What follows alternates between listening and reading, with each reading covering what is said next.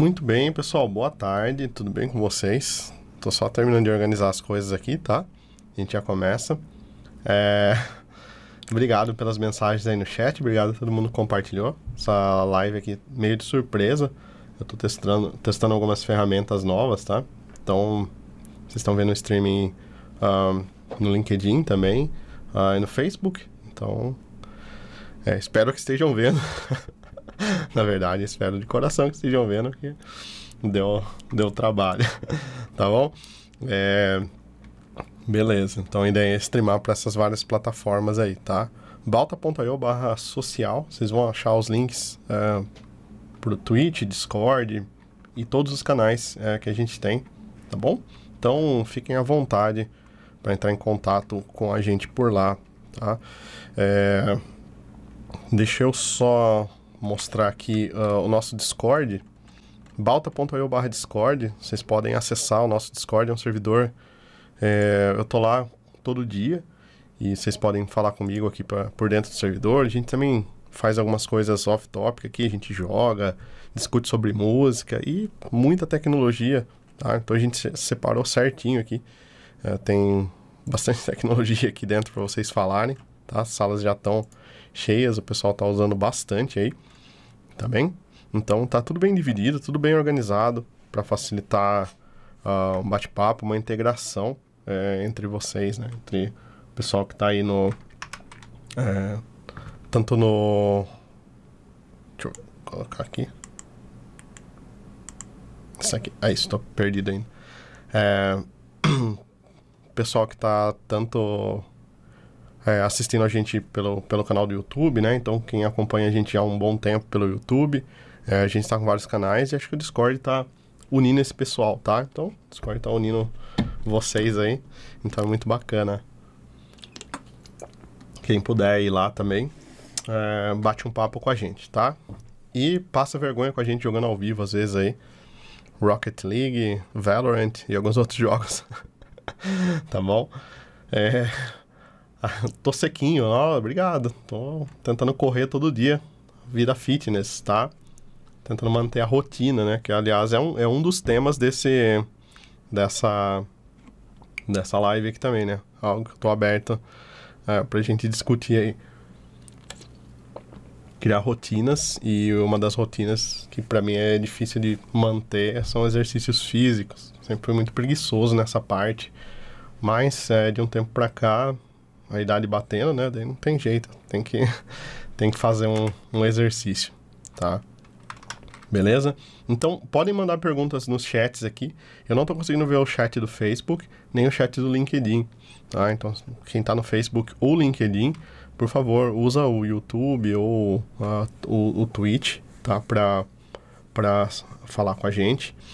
E porque não, aparece no meu chat aqui, eu teria que ir para as outras telas, fica muito ruim, tá? Beleza? Ou o Discord, se preferir. Prefiro o, o Discord. tá bom? Beleza. Mandaram um if balta diferente de nu aí, né? é isso aí. Tem que manter, manter o shape. O shape de, de TI. Tô tentando fugir do padrão de TI. Gordinho e careca, né? Então, tá difícil. Vamos, vamos ver se, se dá certo. Parece que o LinkedIn tá meio meio down aqui, tá? Mas tudo bem, beleza? Tá bom, então, pessoal, podem mandar perguntas no chat aí, tá? vou responder algumas que já já estão aqui. E a gente vai dar, dando andamento nas coisas no, no nosso bate-papo aqui, beleza? Bem descontraído, sem crise nenhuma. Vamos falar sobre vários assuntos aí. Lua tá perguntando se acha que seguir a linha de fundamentos, C Sharp, programação orientada a objetos, Solid, é uma linha ideal de seguir uh, para um júnior que deseja consolidar bem conhecimentos base. Cara, é uma ótima pergunta, uma ótima pergunta aí, principalmente quando a gente está começando, né, quando está dando os primeiros passos. É, ter uma ter uma visão de fundamentos, ela é essencial, porque é isso que permite você estudar outras coisas. Então, eu já falei algumas vezes com vocês aqui e eu citei até exemplos, né? O pessoal, puxa, eu precisava aprender Kafka, precisava aprender a parte de mensageria, precisava aprender microserviços. Mas existem outros uh, passos, né? N outros passos antes de chegar uh, num nível de microserviço, né? Como, por exemplo, uma boa base em C Sharp, uma boa base em orientação a objetos, ter os bons fundamentos ali. Isso vai permitir que você aprenda outras coisas com mais facilidades. Um outro exemplo é a questão de Angular, React, Vue, Frameworks, né? JS, que vocês brincam bastante, mas é verdade, cada semana chega um novo, né? E fica aquela indecisão, você está começando a estudar, você não sabe por qual que você começa, você escolhe Angular, você escolhe Vue, você escolhe React, fica sempre essa indecisão, né? Até hoje, eu também, projetos que eu vou começar, eu fico, será que eu escolho um, será que eu escolho outro? Mas quando você tem uma base em JavaScript boa, é, uma base no TypeScript, que seja, né? Eu, particularmente, eu prefiro muito mais o, o, o TypeScript, questão pessoal, gosto. Eu prefiro linguagens tipadas. E quando você tem uma base, né, uma, uma, uma, base consolidada nisso aí, é muito mais fácil você aprender. Então, é, ah, sai conteúdo sobre React no Balta, sai conteúdo sobre Angular, sobre Vue eu não tenho ainda, mas é, nada impede de criar no futuro também, né, se vocês é, acharem boa ideia, né, se tiver uma, é, uma, uma demanda alta aí, é, a gente pode fazer. E você consegue girar em cima dessas tecnologias porque você tem uma base consolidada. Entenda também que, por exemplo, fundamentos, né? Que a gente fala fundamentos C Sharp. Você fala, nossa, mas eu não programo em C Sharp. Programo em JavaScript, eu quero ir para Flutter. Tá, mas os fundamentos você reaproveita muita coisa, entendeu? Por exemplo, a orientação a objetos reaproveita muito dela.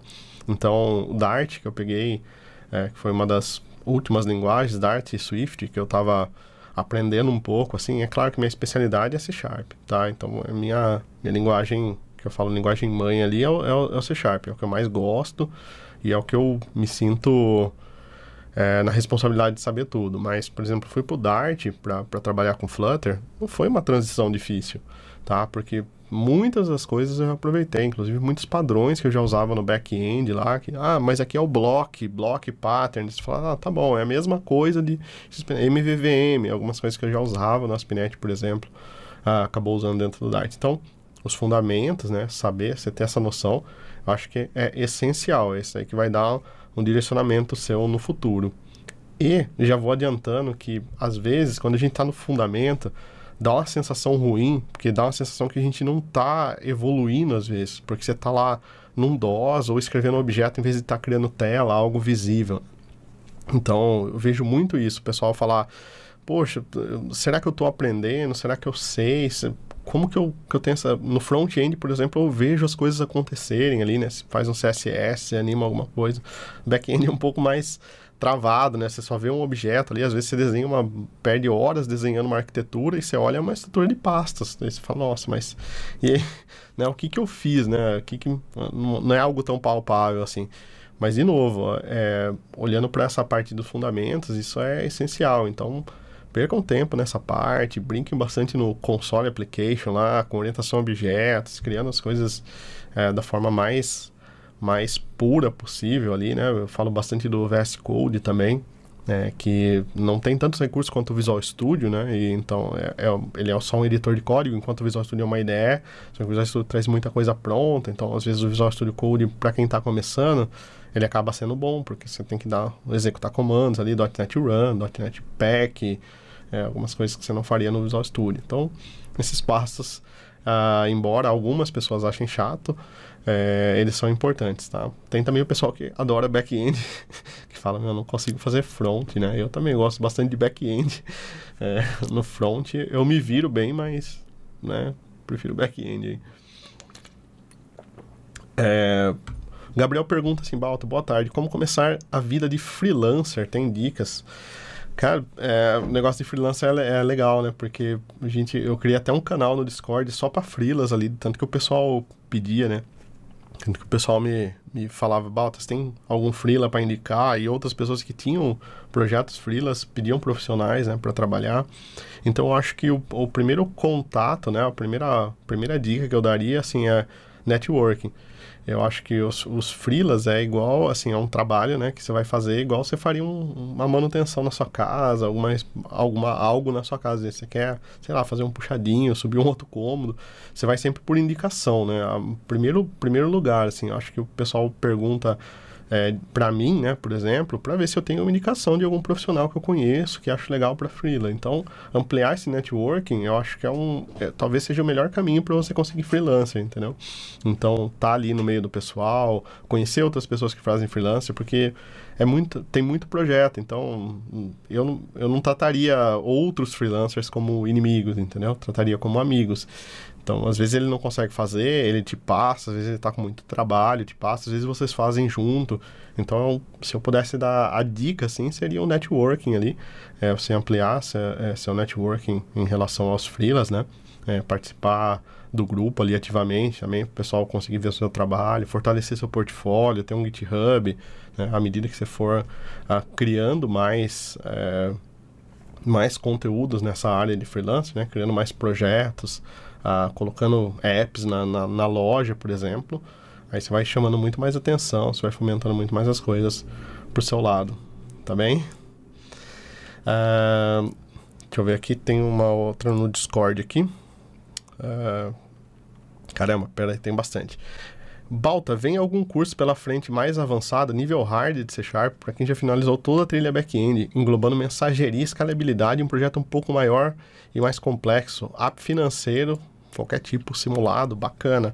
Vem sim, cara, é uma das coisas que eu tô eu tô ansioso para fazer. A gente tem hoje tem um encontro premium que acontece às 8 da noite, onde a gente vai falar sobre mobile, é, nativo, híbrido, cross-platform e PWA. É, e já tem, e hoje eu vou mostrar para vocês uma agenda lá que a gente definiu junto com vocês. E os tópicos mais pedidos foram microserviços e mensageria, né? Então a gente já vai ter alguns eventos premium próximos, encontros a premium focados em mensageria e microserviços, né? Então, colocando a mão na massa, fazendo algumas coisas assim. E os cursos também. Só preciso estruturar ali. É, na verdade, preciso não, né? Já está estruturado.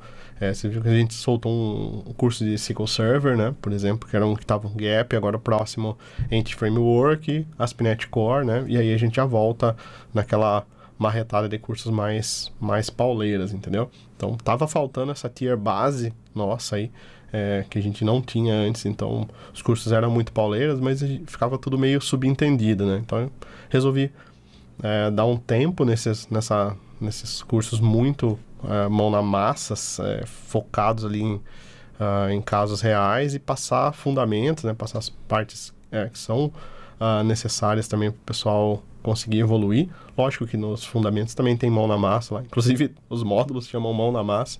Inclusive, tem um, um canal no Discord chamado Mão na Massa. Pra vocês entenderem meio a ideia, né? Para correlacionar as coisas. E a ideia, é, a gente conseguiu colocar já os fundamentos C Sharp, orientação a objetos, SQL Server.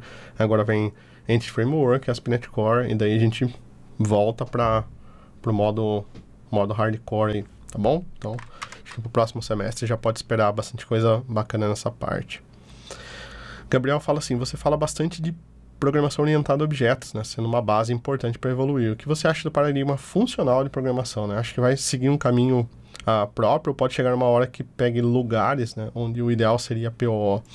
É, eu acho que uh, o funcional é muito bacana também, cara. O paradigma funcional é, coexiste junto com orientação a objetos, nada impede você de aprender os dois, tá? E eu acho bacana que você você faça isso depois de você aprender orientação a objetos também, para não ficar só dentro de uma caixa. Mas hoje o nosso foco para orientação a objetos é por conta do mercado. Acho que o mercado, é, pelo menos .NET, né, que, que tem muito C Sharp, linguagem orientada a objetos, ele demanda muito uh, essa parte de orientação a objetos, tá? Então, para atender essa demanda, obviamente a gente opta pelo, uh, pela programação orientada a objetos aí, mas não, não tenho nada contra a programação funcional. Inclusive, tenho alguns, alguns itens anotados ali para falar com vocês é, futuramente, tá? Mas por enquanto o nosso foco é PO, uh, ah, por conta disso que eu comentei com você, tá? Beleza? O Saulo pergunta: Como eu organizo minha rotina de estudos? Você usa alguma metodologia? Eu uso basicamente a metodologia ágil, é praxe falar que usa ágil hoje em dia, né? Acho que todo mundo é, vai por esse caminho. Então vou, vou contar o que eu faço e sem falar de metodologia e coisas do tipo assim. Uh, eu uso uma ferramenta que chama Asana. É, ela é igual Trello, por exemplo. Trello também serviria para fazer o que eu faço, tá?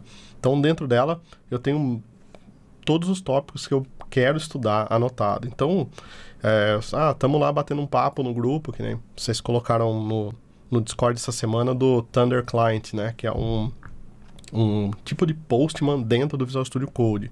Foi o que eu estudei hoje cedo. Então, eu vou lá no Asana, coloco isso lá dentro do Asana e marco, ó, falo, ó, isso é uma, vai para o meu to-do list, o que eu tenho que estudar, tá? Então, eu tenho isso tudo lá dentro. Tem um to-do list imensa de coisas lá que eu preciso estudar, então é, recomendo que vocês deixem um to-do do que vocês têm que estudar muito maior do que vocês podem estudar. Assim você nunca vai ficar sem nada para estudar. E acho que o ponto maior é hum, não tenho muito tempo livre durante a semana, né? O tempo livre que eu tenho de descontração, estou usando com vocês aí para jogar. É, a gente tem feito bastante coisa junto, mas a gente joga e bate papo sobre tecnologia, então não sei se conta muito como, como descontração. É, então, assim, eu jogo esses itens lá e sobrou um tempinho, por exemplo, ah, hoje fiz um almoço mais rápido, voltei mais rápido. Então, eu já pego nesse tempinho e vou ver uns itens que eu tenho para estudar, tá? Então, mantenho nesse, tento manter nesse ritmo. É, algo também que eu já falei para vocês em outras lives, que eu tento aprender algo novo todo dia, então eu tento, né, não é obrigatório, mas todo dia eu tento ver algo novo, tento ir, ir dormir sem é, não ir dormir sem, sem ter aprendido nada. Tá? Então, uma outra coisa que eu, que eu tenho costume de fazer. Aí, em relação ao que eu tenho, né, para aprender é isso. Em relação ao que, a como eu organizo essas coisas, eu uso bastante o Outlook porque eu sou bem esquecido para datas e algumas coisas do tipo, então ele fica o tempo todo me avisando. Outlook e alarmes, né, no, no, no device aqui, às vezes estou na live com vocês, toca o alarme aqui, né, dizendo a, apontando o que eu tenho que fazer. Então, gosto de me organizar quando eu tenho coisas muito importantes. Eu deixo o alarme também, porque às vezes eu esqueço, né? É, ou tô com as notificações desabilitadas, que nem nesse momento. E no Outlook eu consigo colocar, é, ver minha agenda como um todo. Então eu sei, por exemplo, eu tenho que publicar um vídeo na próxima segunda. É, só que eu não posso deixar para gravar o vídeo na segunda. Então eu já coloco hoje, já organizo lá. Falo, ó, na quinta eu vou gravar o vídeo, na terça eu vou é, gravar um curso, na quarta eu vou fazer uma live com o pessoal, na quinta eu vou escrever um artigo sobre tal coisa. Então já deixo tudo organizado na agenda. Claro que às vezes as coisas fogem ah, do, do controle, como essa semana, por exemplo, atrasou um monte de coisa porque deu problema no meu computador, fiquei sem máquina uns dois dias. Né? Então vocês até acompanharam aí pelo Instagram e pelo, e pelo Discord, né? Então, é, tive esses imprevistos e daí você acaba tendo que remanejar a tarefa, jogar a tarefa para frente, né? Mas é basicamente colocar na agenda e, o mais difícil, executar. Então, tem uma horinha ali para executar, eu vou numa hora ali, Thunder Client, tenho 30 minutos para ver o que é, entender o que é e, e, e, testar ele. Então, beleza, nesses 30 minutos. Deu 30 minutos, aí eu paro, fazer outra coisa porque não é o, o, core meu, não é o foco ali, não é o que eu estou precisando estudar no momento algumas outras coisas como uh, livros, uh, uns livros que eu estou lendo, algumas coisas assim. É, direto eu faço alguns testes, né? Eu estava fazendo muita leitura à noite, porque eu, eu era muito mais produtivo à noite, e de um ano e meio para cá eu mudei bastante coisa, né? É, comecei a colocar exercícios físicos e algumas outras coisas que eu não tinha antes e comecei a dormir mais cedo, então e acordar mais cedo, né? Então agora estou fazendo um, um, horário meio que comercial aí, então quando chega a noite, por exemplo, tô tô sem, sem condições de ler, né? Então tô tendo que remanejar algumas coisas. Hoje eu acordei mais cedo e dei uma boa lida em alguns capítulos, algumas coisas que eu precisava. Então tem que ver também ah, o que funciona para você, né? É, uma outra dica que eu dou é veja períodos que você é produtivo. Então, sou mais produtivo pela manhã, ótimo, já põe mais coisas para você fazer pela manhã. É, coisas que você gosta e não gosta de fazer. Por exemplo, eu gosto de codar, mas eu não consigo codar o tempo todo aqui. Então tem coisas que eu trabalho no Balta, por exemplo, que é nota fiscal, é resolver problema de cliente, algumas coisas do tipo. Então já deixo essas coisas para a parte da manhã, que é onde eu estou mais exposto, com mais energia, e às vezes na parte da tarde, que eu estou com menos energia, né, que eu estou vontade de às vezes deitar e, e, dar uma dormidinha, eu já coloco codar porque eu fico mais motivado, entendeu? Mas é pessoal, vai testando, vai é, fazendo coisas diferentes que você, e, e anotando tudo isso, né, para você ver o resultado, tá bom? É... Beleza? Balta, algum, o Lucas Lopes pergunta, Balta, alguma recomendação para quem quer procurar trabalho fora do país? Né? Conhece o mercado lá fora? É, conheço um pouco, eu trabalhei lá em 2008, e só que já faz muito tempo, obviamente, né? Tenho contato é, com bastante pessoas que trabalham lá. E o mercado lá, de certa forma, está aquecido igual aqui. Então, na verdade, assim, no tempo que eu trabalhava lá, eles já terceirizavam muita coisa Brasil, Índia, China, uh, entre outro, outros países, né? Hoje, isso daí está muito mais. Então, a crise que a gente sofre de, na parte de desenvolvimento é global, não é só local, né? Então, não é só a nível Brasil que está faltando vaga, que está sobrando vagas uh, de tecnologia. Lá fora também está. É, e aí, obviamente, você para você aplicar para uma vaga lá fora, tem que ter um inglês bom, né? Tem que ter uma, principalmente eles pedem os testes lá são um pouco diferentes daqui, né? Aqui a gente pede foca muito em framework, aí algumas coisas do tipo. Lá eles focam mais em Uh, em fundamentos, base, né, algoritmos, coisas do tipo. Tem até um livro chamado Cracking the Interview, que é muito bacana, que ele conta é, como funcionam as entrevistas no Google, Facebook, tá? Mas também não acho que isso seja uma regra que todas as empresas sigam isso, tá? Não acho que é uma bala de prata. Então, tem empresas que têm processo seletivo diferente, inclusive tem muitas empresas que já estão no Brasil contratando para trabalhar lá fora. Talvez seja uma boa porta de entrada. Você pega uma empresa aqui para trabalhar daqui, é, ganhando em dólar, né? Faz um contato com a empresa de lá, depois consegue evoluir. É, para quem sabe, um green card. Não, green card acho que não, mas consegue evoluir para ir para lá. Tá? Vinícius pergunta assim, ó, onde comprou essa camiseta? Ah, já, rola, já rolou o link aí, vou colar o link no chat também. Essa camiseta aqui é uma camiseta da parceria nossa com a T-Shirt Geek. Então, vocês t-shirtgeek.com.br barra balta traço IO, tá ali no chat o link. Vocês vão achar nossas camisetas lá. Só tem camiseta bonita, não é porque foi a gente que fez, não. Tá? Minhas preferidas são do TypeScript e do C Sharp. Recomendo que vocês deem uma olhada nelas, porque ficaram bonitas mesmo, tá? Deixa eu ler umas perguntas do chat aqui agora do, do YouTube também, tá? Nossa, tem bastante coisa, gente. A, aguardem no local. E eu dei um enter aqui, ele rolou lá para baixo minhas, minhas perguntas aqui, tá? É... Luiz Fernando fala que começou a interessar por C Sharp pelos meus vídeos. Ó, que bom, bacana. Seja muito bem-vindo, tá? O que será do .NET Standard, né? O Alessandro Hudson pergunta, o que será do .NET Standard uh, com .NET 5, 6, né? Então, o .NET Standard é uma Surface API para garantir que o que você está escrevendo no .NET roda em outros frameworks, como Mono, por exemplo. É, e é uma pergunta, assim, que eu acho, tá? É, achômetro, assim, que a gente vai ter cada vez mais coisas integradas ao .NET, tá? Mas nada impede do .NET Standard existir para outros frameworks, né? Sei lá, quer criar um monogame, Unity, algumas outras coisas que não, não tem uh, ideia, talvez, de rodar dentro do, do .NET, você consegue escrever algo com .NET usando .NET Standard que dê target para esses caras. Então, acho que ele pode continuar uh, coexistindo aí.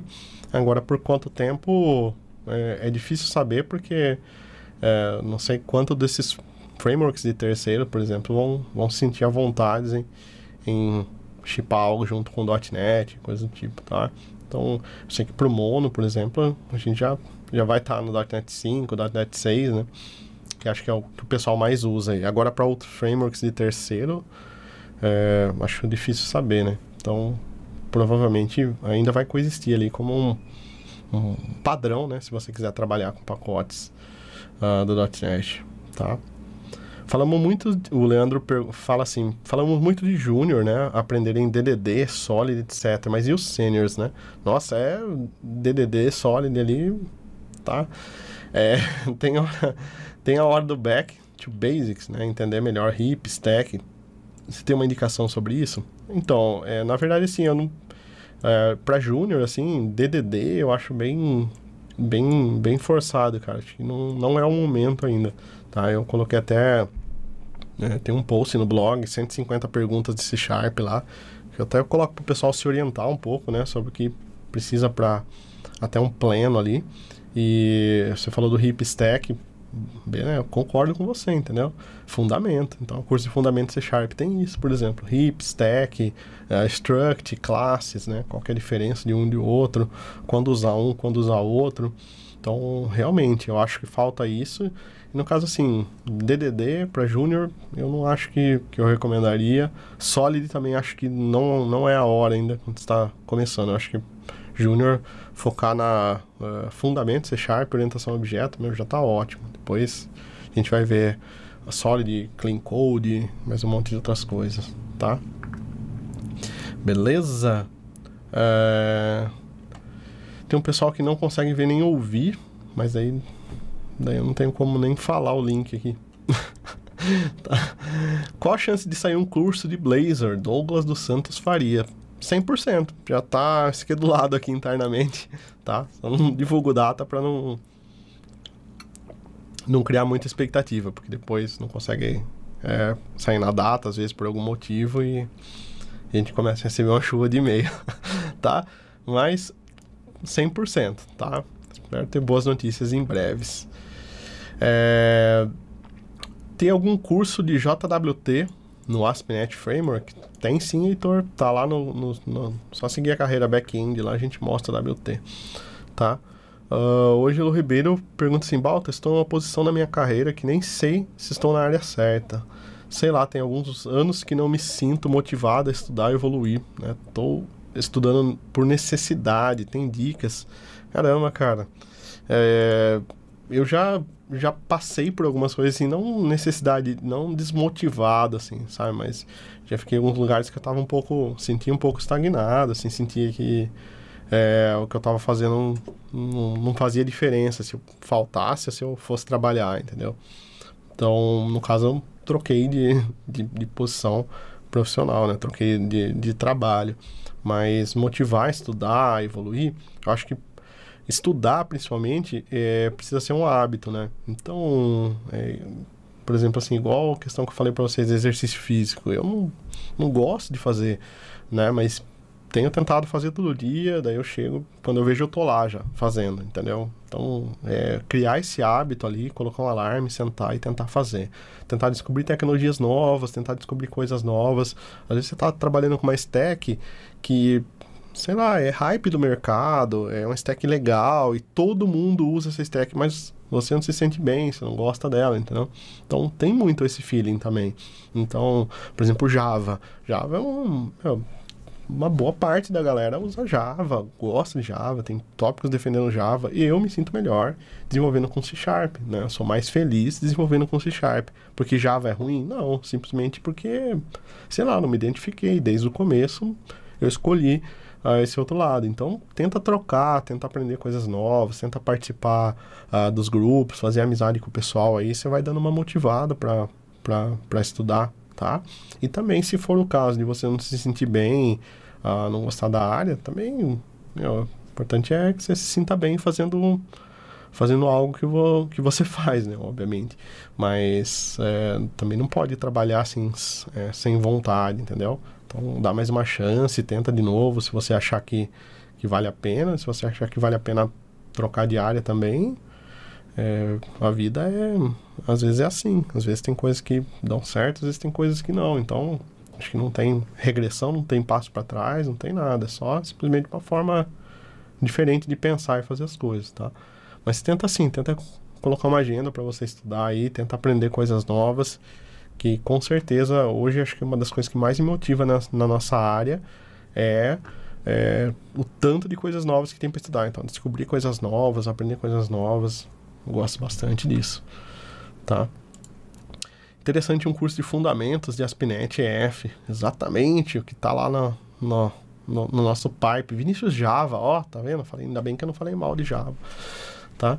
É, pessoal que está pelo LinkedIn, me desculpa, o LinkedIn tá, ó, ele, ele habilitou essa semana pra gente a transmissão aqui ao vivo e tá aqui toda hora, online, offline, online, offline, tá? fazer uma live tocando guitarra, nossa, passar vergonha ao vivo assim. tá? É, começar pelo básico ou começar pelo avançado? né? Começar pelo básico, sempre, tá? Em qualquer linguagem. Eu, eu trabalho com isso desde 2000 e pouco, e quando eu vou começar, começar Flutter, vou começar do básico, vou entender o básico do Flutter e depois evoluir para os avançados. Sempre. Senão frustra muito. Você vai para avançado, não consegue, daí você fala, nossa, tecnologia é ruim, tecnologia não é para mim, tá? Uh, o Luiz Felipe pergunta assim: depois de quantos anos de experiência como júnior posso me candidatar à vaga pleno? Tá? É, não tem uma data, não tem um, um, período de anos assim. Tipo, com dois anos você passa a ser pleno, com quatro anos você passa a ser sênior. Não, eu acho que não existe isso. Você pode passar, por exemplo, 10 anos trabalhando no mesmo projeto, fazendo a mesma coisa todo dia, não está evoluindo nada. Tá? E ainda tem N outras questões, como você pode ser júnior uh, numa, numa, no, no back-end e ser pleno sênior no front-end, entendeu? Então acontece, tem muito mais experiência em um do que em outro. Candidatar para uma vaga de front, sendo que você era de back, né? Ou vice-versa. Então, fora às vezes a experiência profissional, a experiência de vida, a experiência de negócio. Então é muito difícil de mensurar isso, tá? Particularmente já faz um tempo que eu nem coloco no meu LinkedIn assim, tipo, dev pleno, sênior, nem nada. Eu coloco lá, desenvolvedor. E pagando meu salário, você pode me chamar de estagiário, de pé rapado, do que você quiser. O importante é, é a remuneração, né, no final. Cargo, assim, não ligo muito, mas é, em relação assim, não tem, não, não existe um, um período assim, tá, de, de X tempo. É igual estudar também. Tipo, ah, em quanto tempo eu fico bom em C Sharp? varia de pessoa para pessoa, entendeu? Então, depende muito da posição que você tá, das experiências que você teve. Tá bem? Pegar as perguntinhas do Discord aqui, ó. Balta, Yuri Ferreira. É, deixa eu, peraí, tem uma antes aqui, só que não me marcou. Uh, Vidal pergunta assim: Balta, qual o conhecimento é necessário para se tornar um desenvolvedor júnior? Né? O mínimo de coisas uh, que um júnior, dev júnior deveria saber.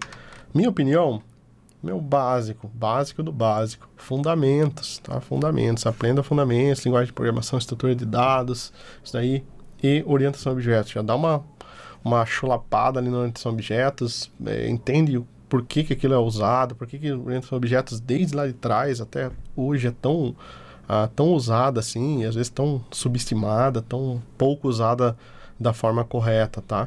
Então acho que é, isso daí é a base para que você possa é o mínimo que eu, que eu espero, assim, para que você possa evoluir depois.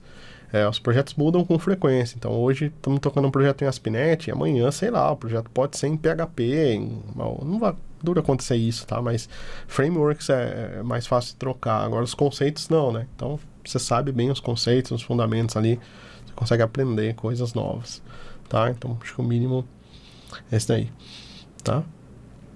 Uh... Beleza, deixa eu ver aqui, tinha uma outra pergunta. Balta tem usado Blazor e gostado bastante. Eu hospedei no Heroku, mas a inicialização é bastante lenta, né? Será que com IoT teremos ganhos em relação a isso? Yuri Ferreira perguntando, tá? Uh, eu acho que depende do, do que está lento. Se está lento para baixar o primeiro pacote, né? Ou se está lento para inicializar o app depois de baixado os pacotes, uh, o Blazor, uh, imagino que você esteja falando do WebAssembly, né? Ele vai gerar um ASM, né? Um pacote final ali, esse pacote uh, não é um pacote pequeno, né? Não é, um, não é igual aos apps JavaScript, CSS, HTML, baixa por demanda, etc e tal, tá? Então, uh, se for esse o caso, com AOT o pacote fica maior ainda, porque ele vai compilar toda a sua aplicação, mas depois de compilado, ele vai ficar mais rápido, tá? Inclusive, a inicialização do app. Então, acho que você tem que ver ali se o problema está no, no, download do primeiro item, tá? Ou se depois do download o seu app está lento para iniciar, tá bom? Então, acho que os dois itens tratam ali, tá? Ah, o Thiago Lutuosa falou sobre os cursos de Flutter, né? Para ver coisas mais avançadas ah, ou fazer alguns projetos para praticar, né? Depois de já ter pego o básico ali, tá? Praticar sempre é, é essencial. Acho que só assistir o curso Uh, dificilmente você vai, você vai captar muitas das mensagens ou passar por diferentes situações. Muito difícil um curso conseguir te mostrar assim tudo que você precisa aprender. Aliás, se existisse isso, né, se existisse um curso que te ensina tudo, a gente estaria com o mercado repleto de profissionais, né? Não estaria uh, nessa, nessa extinção de profissionais que a gente tem hoje. É porque não dá, os sistemas são diferentes, cada um é feito de uma forma diferente. Ah, então, quando a gente modela um curso, quando a gente desenha um curso, o que dá muito trabalho, é, a gente pensa nos possíveis cenários, os cenários mais comuns, né? Mas é importante que você varie em cima, que você ou pegue projetos freelance, se você não se sente à vontade de pegar projetos freelance, pegue projetos e toque esses projetos é, como se fossem reais, né? Tipo, você não está ganhando para isso, mas toca com essa seriedade, porque eu acho que isso te ajuda a praticar, tá? Isso é, é muito importante. A gente está tá desenvolvendo aqui no Discord um projeto numa agenda de eventos, é o nosso primeiro projeto aqui dentro, e é justamente para colocar a mão na massa, para fazer algo a mundo real aí. Tá legal, tô até simulando, tipo, quando o PO desaparece do projeto. tô simulando algumas coisas bem reais aí. Tá, então acho que vale a pena praticar né, antes de ir para os avançados, tá? É, e a gente tem básico também, tá? Então a gente vai do básico ao avançado. Né? Então, se você viu algum curso mais avançado lá. Mas tem básico também. Uh, Balta, eu vejo o Crazy Horse fala assim: Balta, eu vejo que existe uma sugestão muito generalizada de versionamento de código usando o Git. Porém, uh, por próprio costume, utilizo muito TFS. Tem algo que tão melhor assim no uso Git versus TFS tradicional? Ah, eu, tô, sou até suspeito de falar. Eu já usei o, o Search Safe, alguns outros assim, mas o que eu mais uh, me identifiquei mesmo é o Git, cara. Eu acho o merge do Git muito inteligente, é, eu acho as ferramentas que trabalham com o Git muito leve, é, e acho que de certa forma, assim, muitos projetos tipo, open source mesmo, Git, GitHub, uh, usam demais, né? E dentro das empresas, muitas empresas já têm usado o Git, até as mais antigas já migraram para o Git, mesmo com Azure DevOps, dá para versionar no formato Git lá. Então, acho que vale a pena é, você dar uma conferida e dar uma ida pro Git sim, tá? É, o Leonardo Trent pergunta qual é a minha visão realista, não é superficial, é realista sobre salário e senioridade com .NET no Brasil. Cara, é uma pergunta muito difícil de responder, porque é, a senioridade, como eu comentei antes, ela depende de N fatores.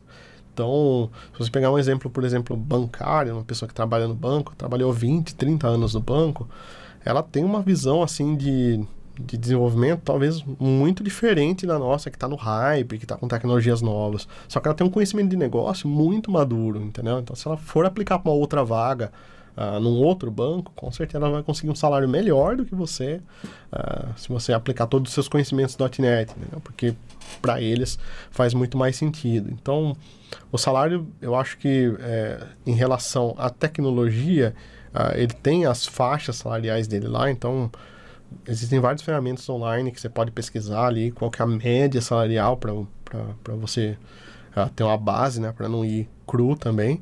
Mas eu acho que não é só isso que conta, tá? Acho que você pode é, entregar N outras coisas além do código, né? Que vão garantir uh, um extra no seu salário. Por exemplo, ah, eu já tive empresa, já sei mais ou menos como funciona o comercial, já sei mais ou menos o, o que um cliente é, que está comprando quer ouvir, eu já posso trabalhar numa pré-venda também, já abre um leque maior de possibilidades. Então, você já consegue incluir tudo isso na negociação, tá? E aí é uma negociação, então varia muito, né? Você tem que entender ali o que, que você quer, qual que é seu valor, né? Como que você chegou nesse valor, o que, que você vai entregar, né? O que, que você vai receber uh, de informações. Então, é muito duro falar, assim, sobre, sobre valores, tá?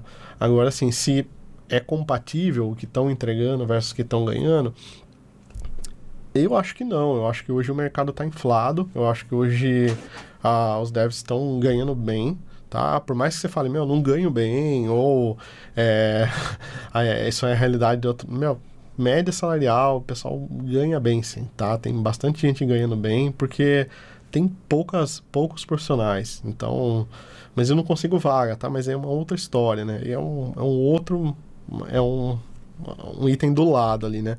É, quando a, a, oferta é muito maior do que, do que a procura, isso com certeza mexe com o valor, né? Então, estão pagando mais, então as empresas grandes, principalmente, acabam pagando mais, tendo um melhor ambiente de trabalho, porque tem poucos devs né, qualificados no mercado, tá? o que vai acontecer? Ou a gente vai suprir essa demanda, vão ter muitos mais desenvolvedores, né? Uh, ou esses projetos vão, sei lá, morrer. O pessoal vai ver que não precisava tanto desse projeto, esse projeto está parado por, por X tempo, mas eu acho que de qualquer forma é, é uma bolha que a gente está vivendo e eu não sei se vai durar para sempre isso daí. Na verdade, sim, não tem nada que dure para sempre, né? Então, acho que uma hora a gente vai ter, começar a ter filtros maiores ali e daí vão começar a exigir mais é, com um salário mais mais compatível aí, tá? Embora tenha vagas que às vezes pedem Oracle, SQL Server, Java .NET tudo junto, mas é mais por falta de conhecimento do pessoal que está contratando do que qualquer outra coisa, tá? Mas dá pra gente abrir uma talk só sobre só sobre esse tema aqui, que é um tema muito bom, tá? Beleza? Brewerton, muito bem-vindo, né? Estava falando no Discord agora há pouco. Uh, seguir carreira focando sempre em tecnologias atualizadas é um grande desafio? Com certeza. Com certeza, porque tem muita, muita tecnologia, cada dia surgindo mais tecnologias, você tem que andar na ponta, sempre se atualizar. Mas é meio que a área nossa é assim, entendeu? A gente sofre muitas atualizações ah, atualizações muito frequentes. Então a gente tem que ficar ligado em tudo que acontece. Ah, mas não dá para ficar ligado, não dá para aprender tudo que sai de novo. Concordo, tá? Mas é bom pelo menos saber que existe, tá? Então às vezes você você não, não precisou daquilo naquele momento, mas você sabe que existe, você sabe para que, por que, que aquilo existe. E se você precisar, depois você vai uh, tentar estudar uh, melhor, tá? O Bruno que pergunta, ó, você estuda as tecnologias que estão em hype, né? Essa é uma pergunta legal, né? É, algumas coisas casam. Por exemplo, o Flutter, né? Que é uma tecnologia que teve um hype imenso aí, né? Tá no hype imenso ainda. É, o Flutter casou porque eu tive clientes que estavam indo por Flutter, eu acabei vendo isso real, né, em produção ali. Inclusive não tinha nem lançado ainda, eles já estavam colocando é, apps em produção. Então foi um negócio legal. Uh, então eu acabei uh, abraçando o Flutter por conta disso. Agora, de resto, assim, hum, normalmente eu olho, eu sei, para ficar atualizado, para saber o que serve, tipo Next.js, algumas outras coisas assim, mas me aprofundar assim nem sempre, cara. Mas a, a, maioria das tecnologias que eu, que eu me aprofundo são tecnologias que eu conheço que os clientes estão usando, tá? Tipo .NET, que é o que o pessoal mais usa aqui, Angular, a maioria dos meus clientes uh, usam Angular, tá? Então tem bastante oportunidade em Angular também, React foi uma coisa que uh, foi um hype também, mas que pegou bastante, tá? É, Java também tem vejo muita vaga para Java, tá? Então, é, eu acho que hype, assim, hum, hum, é, é legal a gente saber, é legal ter tecnologias novas, tá? Mas dá, dá uma olhada no mercado também, ver o que estão pedindo de vagas, tá? E logicamente tem que fazer sentido também, não pode estudar COBOL porque tem vaga de, de COBOL, senão depois você só vai trabalhar com isso, vai ficar engessado, né? Mas é, tem que achar um meio termo ali, né? Senão você vai estudar coisas que são muito novas Uh, e obviamente você não vai ter tantas oportunidades para ela ainda. Ou você estudar muito antiga e as oportunidades vão morrer. Então acho meio termo ali uma balança, né? E pega o que tem de hype ou já teve de hype uh, e o que o mercado tá de fato pedindo. Pra você não passar fome também, tá? Vamos tirar um dia para tocar guitarra, vamos, né? Ó, tem até a fotinha da guitarra dele. Aí sim. É, bacana. Lester, obrigado. Te acompanho desde o início. Aí sim, muito bem. Obrigado. É, deixa eu ver se tem mais perguntinhas aqui no Discord. Tá, beleza. Já responderam por lá. Tá. É, quando em uma entrevista a pergunta qual foi o maior desafio na sua carreira, né? O que responder, né? Parece uma pergunta que todos fazem. É, seria um padrão, né? Seria uma resposta padrão. Eu acho que tem que ser real, acho que tem que ser o maior desafio, de fato, que você teve na sua carreira, entendeu? Então, se você ainda não teve desafio, aí você tem que falar mesmo, ainda não tive desafio, né? Espero ter aqui dentro. Espero que o sistema crash e eu tenha que ter um desafio. Mentira. Mas acho que quanto o mais real possível, se for na entrevista, é melhor. A entrevista tem que ser. A oportunidade tem que ser um casamento, tem que ser bom para os dois lados, né? Não pode ser só bom para a empresa, nem só, só bom uh, para você, entendeu? Mas é, de certa forma, se você sabe que já perguntam isso, então já vai preparado. Eu, por exemplo, eu tive um cenário que eu caí num projeto novo, um projeto internacional, tive que ir para fora, trabalhar lá fora. Uh, era um outro idioma, por mais que eu já conhecesse inglês, falar 100% inglês com os americanos, com gerente indiano. Uh, com certeza foi um desafio enorme, entendeu? Tem, tinha desafio cultural, desafio que leis trabalhistas são diferentes aqui, então ah, 30 dias, de, 30 dias de férias, meu, não tem como ficar 30 dias, entendeu? Então, N desafios assim. Então, já pensa nisso, já deixa isso esquematizado. É, porque se você sabe que perguntam isso sempre na entrevista, e realmente é uma pergunta que, que o pessoal Uh, espera ouvir não só qual foi o maior desafio, mas como você resolveu esse desafio, tá? Então já deixa isso preparado. Projetos também, tá? Então tem muita gente que coloca lá, ah, trabalhei num projeto com Azure, tá? Mas tá, o que você fez no Azure? Ah, eu habilitava e desabilitava usuários do Azure. Ah, então você não trabalhou no, com um projeto no Azure, tá? Você só dá a permissão no Azure, tá? Então quando vocês forem colocar sobre projetos, não, não coloca só para encher linguiça, coloca projetos que de fato vocês trabalharam, que vocês fizeram alguma coisa, tá? Então, ah, não adianta falar que você trabalhou um grande cliente num grande case, mas você só organizava o Kanban deles. Então, assim, para essa vaga não adianta de nada, a não sei que seja uma vaga é, voltada para gestão, entendeu? Tá? Ou que você tenha feito uma coisa muito especial ali, senão você só está é, enchendo ali tá bom? Valar Morgulhos, Valar do Reis, Flávio Silva, muito bem, tá sempre aqui também, tá? É, Diego Oliveira pergunta, Balta, para começar como júnior, somente fundamentos, C Sharp orientação a objetos é o suficiente? Não, tá? Esse, como eu tinha respondido na pergunta anterior sobre isso, o mínimo do mínimo esperado é isso, tá? Então, esse seria o mínimo ali que eu, que eu faria se eu fosse capacitar um júnior, treinar um júnior, trazer alguém ah, para trabalhar uh, como como júnior aqui se, sei lá, tivesse uh, vaga e não tivesse profissional, tá? Além disso, que seria bom fazer? Meu, pelo menos um CRUD muito bem feito, sabe? Tipo, create, read, update, delete, essas telinhas ali do começo ao final.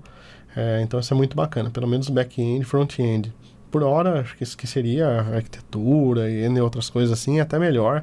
Às vezes tem júnior que submete projeto, aí você vai olhar, tá lá, 15 projetos, 20 e tantas camadas, mas não sabe explicar o que fez, entendeu? Então, eu prefiro, por exemplo, quando faz um CRUD e sabe explicar o que, que aconteceu ali, por que, que usou Entity Framework e algumas outras coisas, do que quando tem um monte de coisa e não sabe explicar o porquê, tá? Então, mínimo do mínimo, fundamentos, C Sharp, orientação a objeto, tá? Depois, meu, aprenda a fazer um CRUD bem feito ali, create your read, update, delete, talvez com master detail, algumas coisas incrementadas, validação de formulário, as coisas básicas ali de criação de tela, que é o que provavelmente uh, você vai, vai atuar como júnior, tá? Ninguém fala do pobre Delphi. Oh, faz tanto tempo que eu não ouço Delphi, desde a faculdade, tá? É... Diego Oliveira está perguntando aqui no Discord, para começar como júnior, né, focar em fundamentos e orientação a objetos. Perfeito, tá? Primeiro passo, fundamentos, orientação a objetos, tá? Depois você vai .NET Entity Framework, ASP.NET Core, e aí você vai fechar esse primeiro ciclo aí, né, aprendendo toda essa parte de Create, Read, Update, Delete, e tendo alguma coisa consistente para conseguir já entregar algo uh, na empresa, tá bom? Lucas Valenzuela, tá? Pergunta assim, ó, acha que o MAUI realmente vai chegar como um forte competidor no mercado, né? Mobile entre React Native e Flutter, tá? Mal evolução do Xamarin. Eu falei em alguns vídeos aqui no YouTube, para quem está assistindo no YouTube. E eu acho que o Maui sim é um game changer, uh, que ele pode mudar a situação do Xamarin aí, principalmente uh, porque ele vai trazer um ambiente uh, de desenvolvimento melhor, né? Então, uh, tem grandes promessas sobre usar o, o, o sintaxe mais declarativa, menos YAML, é, você conseguir criar os projetos ali .NET New Android, né, ter um ambiente, um hot reload melhorado, né, já, já tem isso, já existe isso, mas uh, melhorado, trazer o Xamarin para o Mono e algumas coisas do Mono, o Xamarin e algumas coisas do Mono para dentro do .NET, tá? Então acho que isso é, é uma das partes assim que hoje eu gosto bastante no, no outro lado, tá? Eu acho que é muito bem-vindo dessa parte. Agora, sim, React Native e Flutter, eles estão disputando uma fatia grande do mercado, né, cara? Nem, acho que o React Native ainda é disparado uh, o que mais tem, tem a fatia do mercado aí que o pessoal mais usa. E acho que foi por pura necessidade. Hoje, com Flutter, uh, por exemplo, o pessoal também se identificou bastante, consegue entregar UIs uh, muito legais. E eu acho que o, o Xamarin barra Maui se destaca bastante na questão de reuso do C Sharp. Então, por exemplo, eu tenho clientes que, mesmo apresentando Flutter, mostrando todas as novidades do Flutter que são legais, estão em Xamarin, tá? Então, ainda estão em Xamarin porque bastante regra de negócio, compartilha bastante regra de negócio entre back-end uh, e front-end, né? Então, é, o code base acaba sendo muito maior. Um outro ponto positivo, a estrutura dos projetos. Né? Então, conseguir dividir bem, né? Dividir, ter uma solution, dividir bem projetos ali né? Às vezes é fundamental. Então eu acho que ele pode aumentar sim, só que é, é, é difícil chegar no, no, no, React Native barra Flutter aí, porque eles estão estão bem disparados no mercado. Então, acho que para essa primeira release, acho que nem é o objetivo do pessoal. Depois para as próximas, acho que dá para ir brigando. É uma briga que é a longo prazo, né? Não é, acho que não é algo que meu Deus, vai sair, vamos todo mundo trocar e vir para cá, né? Acho que é uma coisa que vai acontecendo aos poucos. Mas com certeza, para o pessoal que já trabalha com .NET no back, uh, é uma grande mudança e vai colocar a Xamarin pau a pau ali com, os, com React Native e Flutter uh, na hora de tomar a decisão para criar o app, entendeu? Tá, agora quem trabalha com qualquer back-end aí vai ter poder maior de escolha porque não tem tanta influência uh, do, do código C Sharp, tá? Beleza? É quais as dicas para criar hábito de estudo, né? O Marcos Pereira fala. É, uma boa, uma boa pergunta, né? Acho que começa tudo com uma boa agenda, mas eu já fiz agenda para várias coisas e se você não cumprir, não adianta nada. Então acho que a maior dica para você criar hábito para qualquer coisa é você fazer mesmo sem ter a vontade de fazer, tá? Então, poxa, você não não está acostumado a estudar, tá? Como que você vai se acostumar? Como que você vai criar um hábito de estudar? Estudando, tá? Não tem outro jeito, tá? Não é uma, não acho que uma ferramenta vai mudar a sua vida, né? Igual o curso, o curso vai mudar a sua vida, não é, não vai acontecer, né? Então você vai ter que criar esse hábito e fazendo coisas que você talvez não goste, falar, ah, todo dia esse horário eu vou estudar. Beleza, pode desabar o mundo que você vai estudar, né? Você cria uma cultura uh, de, de, de ser assim, né? Você cria o hábito de ser assim e as coisas vão, vão depois acontecendo. E muitas coisas acontecem a longo prazo, então você não pode desanimar.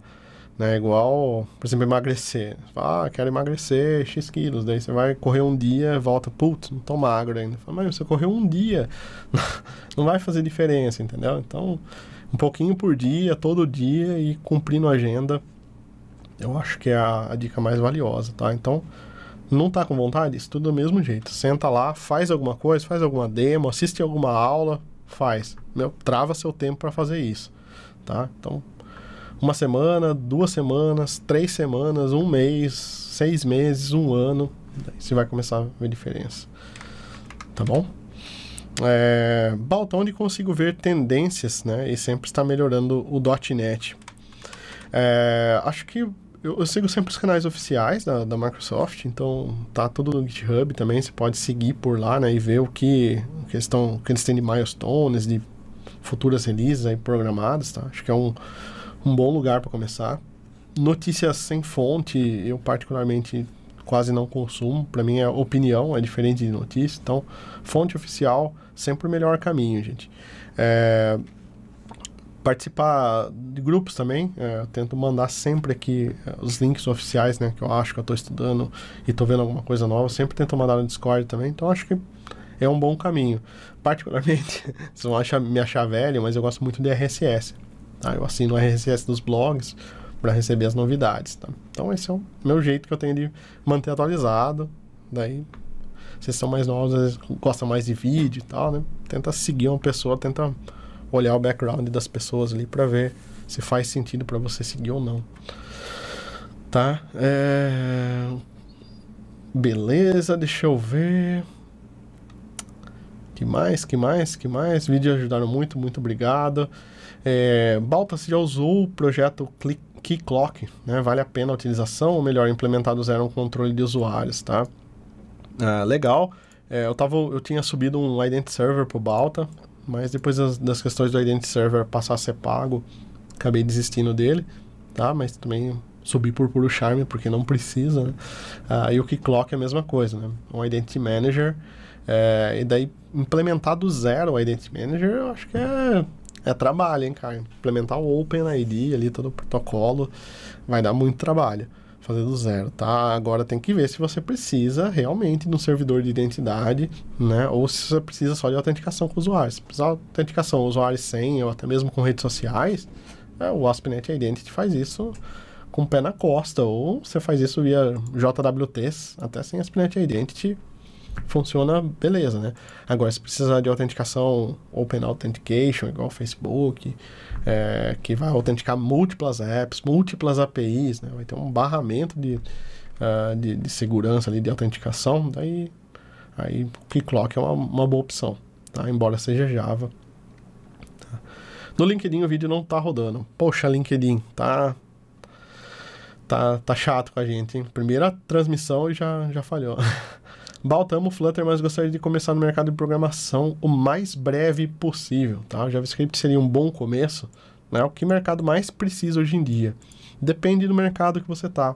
Ah, não é, eu não acho que o mercado ah, seja um mercado só para todos os lugares. Às vezes, aonde você tá, né, na, na, no estado que você está, na cidade que você está, tem oportunidades para X tecnologia, tá? Ou às vezes você se identificou com uma empresa que usa uma tecnologia X. Então, pode ser que sei lá, quero trabalhar no Nubank, Nubank usa React Native, tá? Tô só chutando.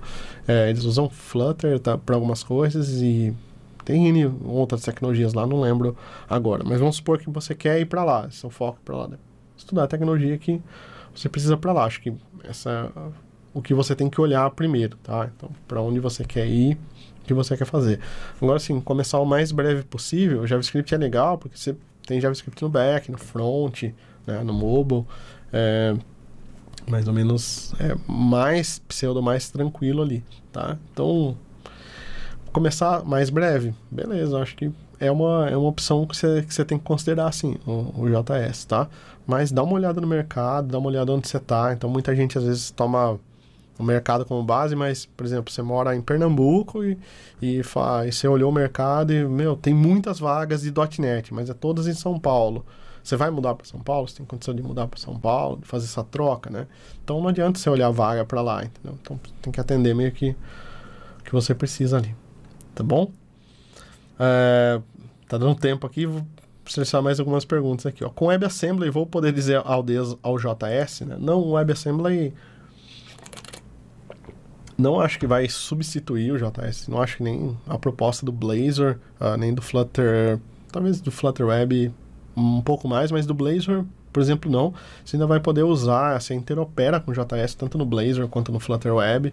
Então você pode uh, ter itens ali que você, sei lá, você tem scripts escritos em JS, você tem efeitos, animações de rolagem de página, etc., que você quer usar do JS, não tem escrito em Dart ou C Sharp ainda.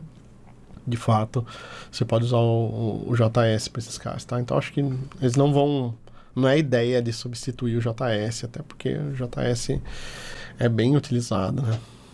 Beleza. Tá, Roniel fez uma afirmação ou não, não consegui identificar aqui, tá? Uh, beleza, deixa eu ver se tem mais alguma aqui no Discord. Alguns curso futuramente focado em arquitetura e design patterns, tá? É, a gente já passa bastante coisa sobre arquitetura nos cursos. Não sei se é, viraria até um curso sobre várias arquiteturas, tá? Acho que a ideia, por exemplo, mensageria, event driven, é, é algo que está no radar, a gente fazer um curso, mas é uma arquitetura para esse curso, tá? Então, cada projeto a gente vai tentar uh, levar uma arquitetura diferente ali, tá? Então, no quesito de arquiteturas, uh, não fariam só sobre arquitetura, assim, mas mostraria diversas arquiteturas uh, dentro dos projetos como a gente tem tentado fazer, tá? Design patterns, acho que é a mesma coisa. Então, eu acho que fica muito abstrato a gente simplesmente jogar design patterns uh, dentro de uh, situações que não existem. Então, às vezes é mais fácil mostrar um, um pattern ou outro uh, dentro do, de um curso, uma aplicação real, do que é, fazer um curso com todos os design patterns é, e a gente ficar sem, sem uma, uma visão uh, concreta de onde utilizar ele ali. Que é o mais importante da arquitetura e do design pattern é quando utilizar, tá? Não saber como. Como você procura no Google, você vai achar. Mas quando é, o, é o mais difícil, né? Tá bom?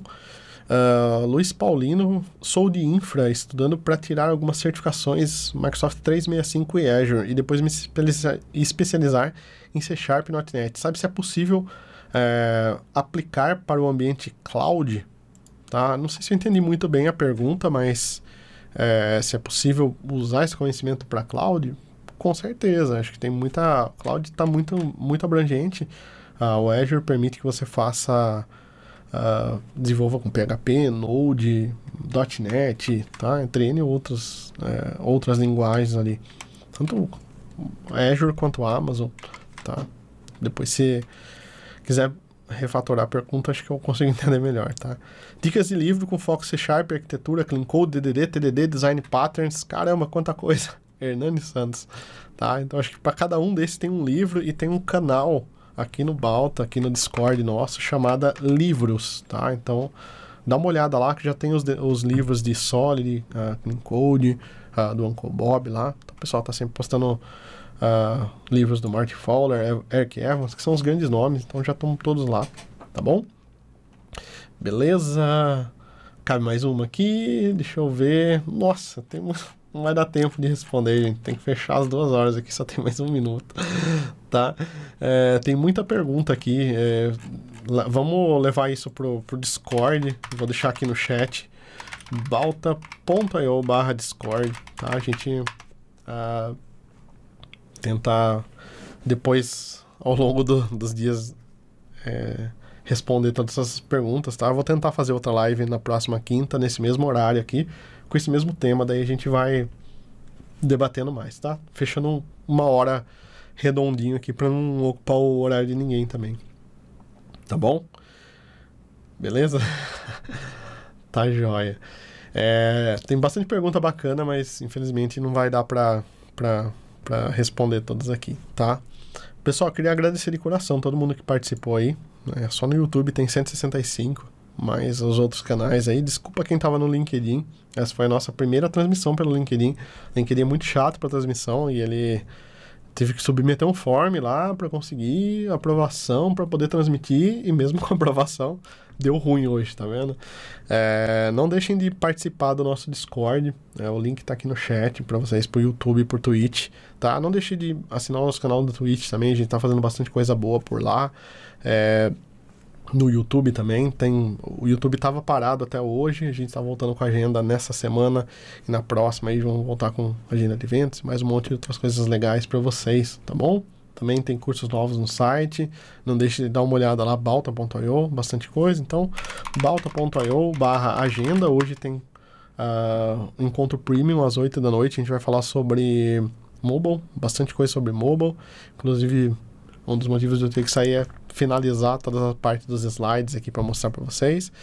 Vamos falar sobre híbrido, nativo, cross, PWA, quando usar um, quando usar outro, né? Alguns cenários aí para vocês, ah, para ajudar na tomada de decisão, tá? E esses encontros são justamente para isso, para a gente é, conseguir ajudar vocês com coisas que agregam muito mais valor no profissional, assim, tá? Menos fundamental e mais real ali, tá bom? Uh, então participem, né? é bem bacana, tá? Participem do Discord também, tem uma galera muito legal lá. E a gente tá todo dia lá, todo dia eu tô tentando fazer alguma coisa ao vivo lá também, streamar alguma coisa, tá? Então vale muito a pena, tá? É, agradecer de coração todo mundo que participou aí. Tá? Um abraço e a gente volta daí na quinta-feira que vem, bater mais um papo aqui sobre o mesmo tema. A gente vai abrindo o mesmo tema aqui, que teve muita pergunta, ficou bastante coisa de fora aqui, tá? Então desculpa que eu não consegui responder, o horário estava bem, bem cravado hoje, tá? Então na quinta que vem daí a gente bate mais um papo aí, com mais uma hora de duração, tá bom? E bora lá pro Discord, bora lá terminar esse bate-papo via texto aí, tá bom? Um abraço.